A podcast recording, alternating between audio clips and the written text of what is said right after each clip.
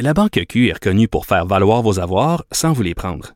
Mais quand vous pensez à votre premier compte bancaire, tu sais, dans le temps à l'école, vous faisiez vos dépôts avec vos scènes dans la petite enveloppe. Hmm, C'était bien beau.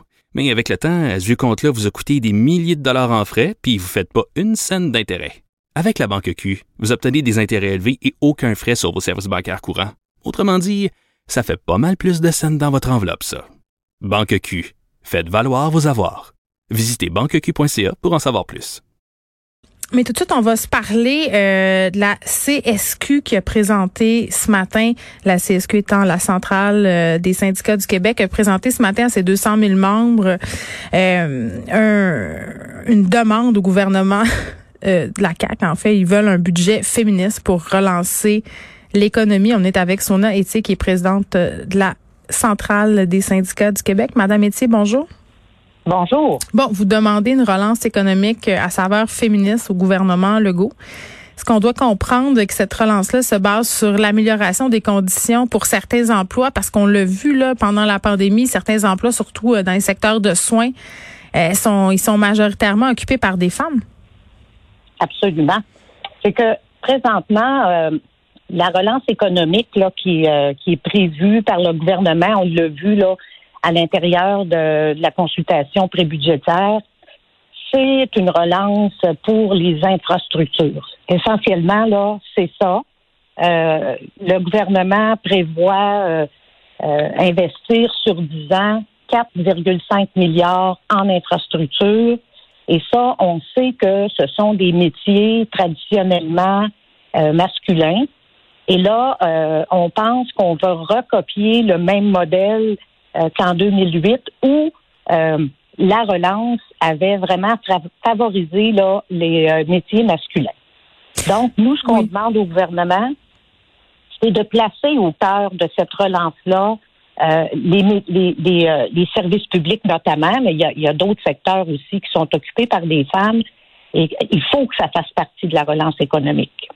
Ben oui, puis en même temps, puis je me faisais la réflexion euh, ce matin quand je voyais que vous étiez euh, en, point de presse. Je me disais, Madame Etier, OK, euh, d'appeler ça une relance féministe, est-ce que vous avez pas peur de vous aliéner, si on veut, une partie de la population? Parce que je comprends l'idée, là.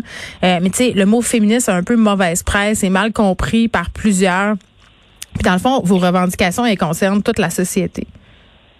Exactement, parce que essentiellement, là, quand on regarde le les métiers qui sont dans les secteurs publics, que ce soit euh, en éducation, en santé, en petite enfance, je pense que la population se reconnaît dans ce dans ces, ces secteurs-là euh, parce que on a besoin du secteur de l'éducation mm. qui est occupé. Euh, on sait que c'est tous occupé à peu près à 75% par des femmes et on peut juste regarder là les services éducatifs à la petite enfance où le gouvernement euh, traînent euh, à, ouvrir des places euh, en centre de la petite enfance ou en milieu familial et que combien de femmes ont, perdu leur emploi ou ne mhm. peuvent pas retourner à leur emploi par, par manque de, de, de services de garde. Donc ça, c'est c'est primordial. Il faut que ça fasse partie de la relance économique. Mm. Même chose pour la santé. Si les budgets ne suivent pas, euh, la population n'aura pas les services auxquels elle a droit. Puis on peut dire la même chose en éducation. Donc, je pense que la population va, va se, se retrouver dans ce discours. Ben oui, puis en même temps, euh, c'est intéressant euh, cet aspect-là euh, de la charge de travail puis des infrastructures qui sont là pour les travailleurs, les travailleuses, parce que bon, c'est sûr que quand on parle de ces métiers-là, là, on fait référence entre autres aux infirmiers, les infirmières, les enseignants, les préposés, les éducatrices en garderie. Vous l'avez dit, ce sont majoritairement des femmes, et on parle souvent de, de, de revaloriser ces métiers-là au sein de la population, puis même aux yeux du gouvernement, et ça passe par le salaire. puis à, venir jusqu'à présent, là, en tout cas en ce qui concerne les garderies, on parle pas de hausse.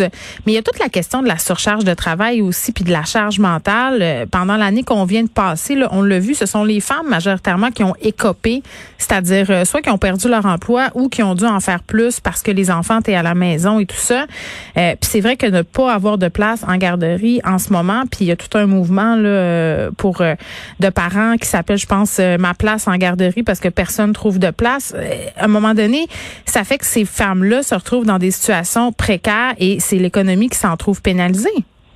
Absolument, absolument. Et ça, c'est vraiment incompréhensible euh, que le gouvernement euh, ne se préoccupe pas davantage de, de toute cette question-là.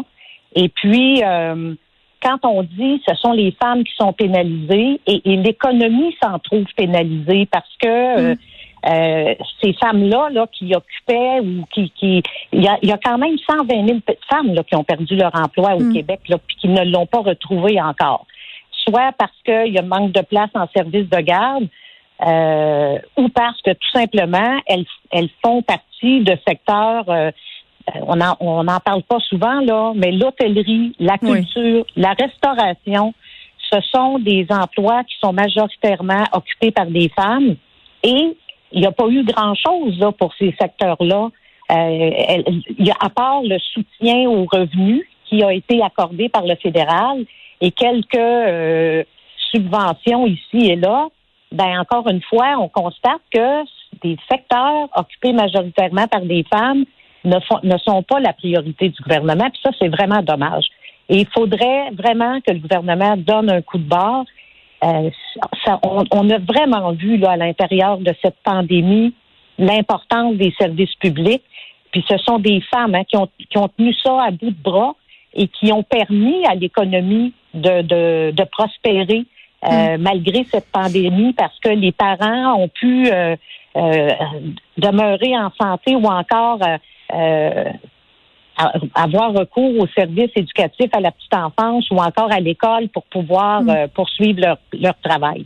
Oui, puis en même temps, euh, je pense qu'un des trucs que la pandémie a révélé, ce sont des problèmes, mais ce sont des problèmes qui existaient avant la pandémie. Les CHSLD, c'en est un bon exemple. la pandémie qui a exacerbé euh, plusieurs des dysfonctionnements du système.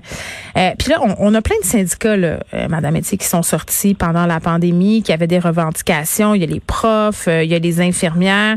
Euh, puis, tu sais, comme citoyen, quand tu fais pas partie de ces syndicats-là, quand tu n'es pas un employé dans ces sphères de métiers-là, on dirait que ce sont les mêmes demandes année après année. Donc, c'est difficile de savoir pour nous, euh, c'est quoi la situation de vos membres en particulier, puis est-ce que ça va plus mal qu'avant ou c'est toujours la même chose? Je dirais que ça va plus mal qu'avant parce que la pandémie a fait en sorte qu'il y a beaucoup de gens qui sont tombés au combat. Donc, la, les gens qui sont restés en place, que ce soit en éducation, que ce soit en petite enfance ou euh, dans le secteur de la santé, mm. ben, on sont euh, ont eu de la surcharge et ont encore, ont encore beaucoup de surcharge parce qu'ils doivent travailler avec un manque de personnel. Et euh, effectivement, c'est et, et, moi j'appréhende beaucoup l'après-pandémie. Là, peut-être qu'on va se diriger vers une troisième vague là, avec l'arrivée des variants qui sont quand même euh, très agressifs et on aura probablement une troisième vague. Mais après, moi, j'appréhende beaucoup ce qui va se passer parce que ça ne peut pas continuer comme ça. Ça fait longtemps qu'on participe aux consultations prébudgétaires, les organisations hmm. syndicales, les centrales syndicales, et qu'on on alerte le gouvernement en disant il faut que vous dans les services publics parce que ça va craquer, ça va éclater. Et là, il a fallu une pandémie qui a mis en lumière les problèmes. Vous savez, les problèmes de CHSLD, hmm. ça fait très longtemps qu'on dénonce le manque de personnel. Oui, les CHSLD, euh, les profs, les infirmières, euh, les revendications sont là depuis longtemps. Le système craque de partout. Ça, je pense qu'on le comprend bien. En même temps, euh, bon, certains syndicats peut-être en profitent un peu pour tirer la couverte parce que c'est la pandémie, parce qu'on sait qu'on est dans une situation d'urgence, puis qu'on a besoin de nos profs, de nos préposés, nos infirmiers, nos infirmières. Est-ce que la pandémie c'est un bon temps pour avoir des revendications comme ça, puis négocier négocier des conventions collectives. on a des profs au collégial qui vont être en grève le 30 mars prochain. Mm-hmm. Ça fait un an et demi que, que ça brette. Euh, le timing quand même peut être perçu par certains comme étant douteux. Ben, je pense que le, la, moi, je dis toujours, la balle est dans le camp du gouvernement.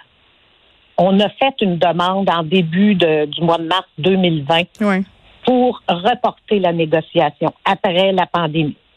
Le gouvernement a refusé ce report-là. Il voulait négocier et en vertu des dispositions de la loi, ben on doit s'asseoir aux tables de négociation et on doit négocier et c'est ce que nous avons fait de bonne foi. Maintenant, après un an, il n'y a rien qui se passe, il n'y a pas de, il y a, rien de réglé. Et là, les gens se disent, on est rendu à, à, faire un, un, exercice de moyens de pression supplémentaires. Et je vous le dis là, c'est pas de gaieté de cœur. Les gens ne veulent pas faire la grève, ils veulent faire la grève parce que est-ce qu'il y a Mais s'ils veulent pas faire la grève, pourquoi ils ont voté pour la grève? Ils veulent faire la grève là. C'est-à-dire, ils veulent faire la grève. Comprenez ce que je veux dire? Ils veulent faire C'est pas leur premier choix. C'est pas leur premier choix. Leur choix, là, c'est d'être euh, dans les dans les classes, c'est d'être c'est d'enseigner euh, avec cœur, avec cette conviction que l'éducation euh, est, est primordiale au Québec. Hmm. Mais on n'a pas de réponse de la part du gouvernement. Et aujourd'hui, c'est le budget. Et on, on, attend euh, de voir ce qu'il y aura dans le budget. On va voir ça euh, cet après-midi. Hmm. Mais pour l'instant, il n'y a pas beaucoup de signal. Le cadre budgétaire euh, de la négociation ne bouge pas. Et c'est inquiétant, là. C'est inquiétant parce que on, on vous l'avez dit vous-même tout à l'heure, les problèmes, ils étaient là avant et on n'a hmm. pas réussi à les régler. Les listes d'attente pour les élèves là qui peuvent pas voir l'orthophoniste, qui peuvent pas voir les psychologues, ben oui. Euh, parce que euh, il y a un problème de pénurie là, puis euh, la, la, fédération des professionnels de l'enseignement ont fait un sondage. C'est tellement, les conditions sont tellement difficiles que les gens songent à quitter pour le privé. C'est la même affaire dans le secteur de la santé. combien d'infirmières ont quitté pour le, les agences privées? Ben, je les comprends. je serais partie ben, moi aussi. Elles sont plus capables.